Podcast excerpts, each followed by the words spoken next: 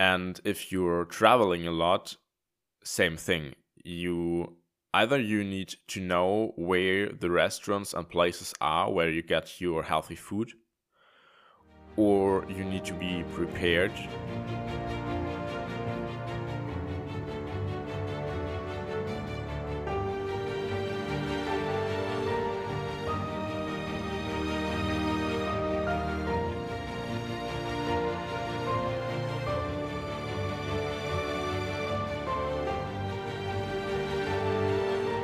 Hello, everybody, and welcome to the Adapt Your Life podcast, your podcast for the extra doses of advice to perform better in your game and in your life. So, today I will be talking about one of my favorite topics. As you might have noticed, I'm really into how to improve your nutrition, how to improve your diet, and that's what I'm talking about. How to find the best food if you're gaming. And first of all, there are many things which you can think about before you choose your food. So, altogether, it's mostly about what your goals are and what your environment is, which allows you to choose which food and which meals you will have. So, first of all, it's important to know if you want to add weight or maybe lose weight. So, that will determine if you will have a positive caloric intake or a negative. So, if you eat more than you burn in terms of calories, you will, on the long term, gain weight. And the other way around, if you eat less than you burn, then you will lose weight. So many of us want to have muscles and at the same time stay lean. And that's where it gets really kind of tricky because you often you want to lose fat and at the same time want to gain muscle. So the best method, well, there is no best me- method, but the method I'm doing right now is I'm staying on a slightly caloric deficit and trying to eat a bit more of protein so I can maintain or gain muscle. The most important thing to gain muscle, besides nutrition, is obviously to do some training. So, if you want to yeah there's there's a lot of sports and you will gain some muscle with each of them which i i prefer is doing uh, weightlifting exercises um, but you can also choose other stuff that that you like. So that's the most important thing with sports. Um, you need to find something that really fits you and you really like and makes fun. So, which is also um, I can't mention this often enough. Sports is also a great thing to balance your lifestyle if you're gamer and a lot in front of your screen and maybe a lot of sitting. I which I recommend is standing while you while you game, but um, it's important to have that balance between being mostly not moving and having some time in the day. I would say at least an hour a day where you really move your body and yeah get get some nice benefits from that. So the other other aspect of which food you want to choose is the health aspect. So many foods nowadays which you find in supermarkets, which you find if you're on on the yeah on, if you're traveling and want to have something quick and you're not prepared are fast food or junk food. And if you consume them once in a while, there will be no big difference and you won't even notice it, its impact on your health. But if you're regularly consuming them, them, then it's probably not that beneficial for your health. So, what you maybe always know is eat a lot of whole foods will be the best for your health.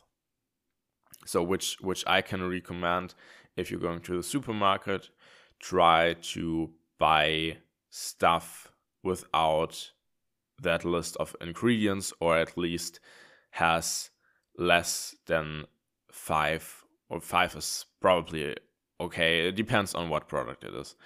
Mm, less than 5 ingredients on the package. And the other factor which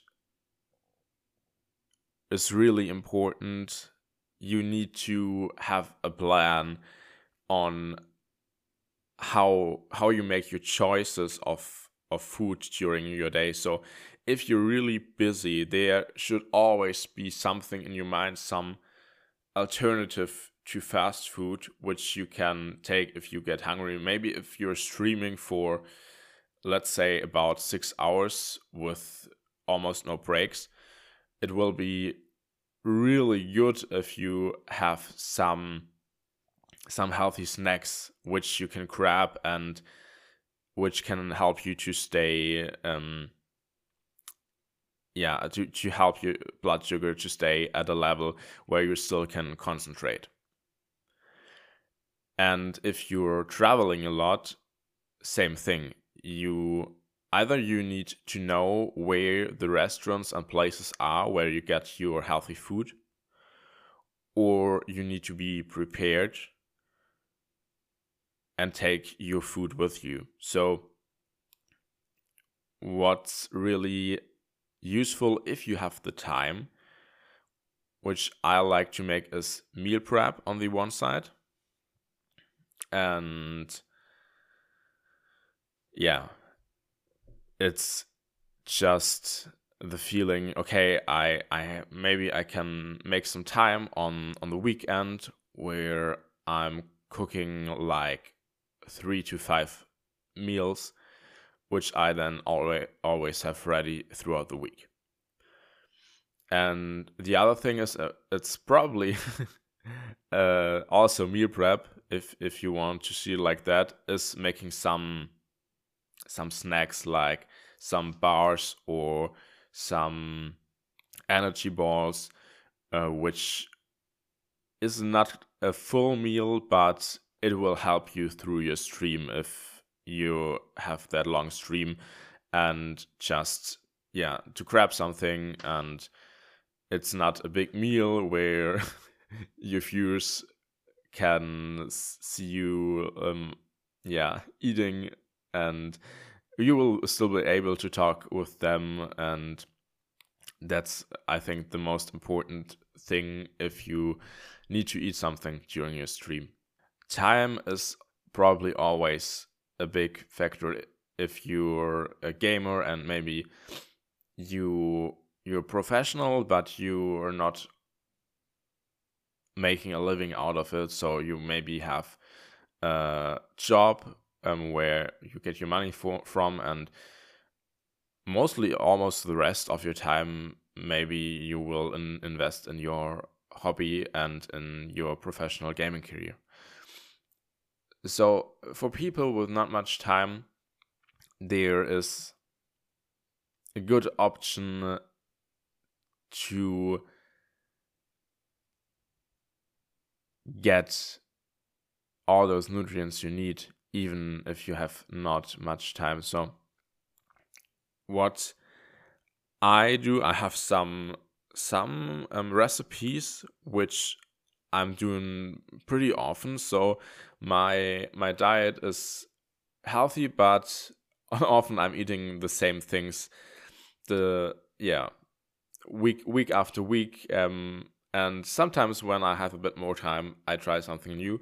But to have that stable choices of meals where you know, okay, that fits my nutrient um, requirements is really a big ga- a big game changer.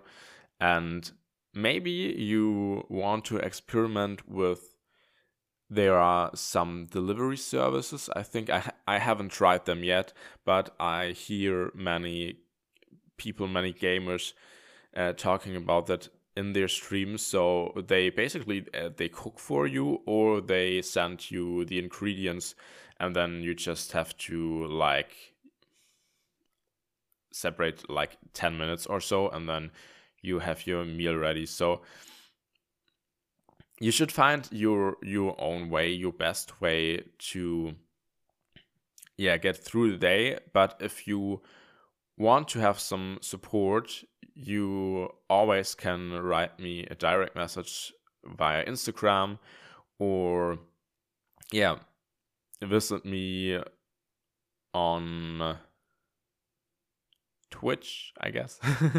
yeah, I'm at, at the moment I'm not streaming, but um, the stream will come back um, as soon as I have my new laptop, and then yeah, you can visit me on Twitch or via Instagram, write me a DM, and then I will see what I can do for you. So that's a short episode for today. I hope you could make some interesting uh, gains for your interesting gains yeah sure. I hope you, found it in- interesting and you found some information that's useful for you. I'll see you next time. Bye bye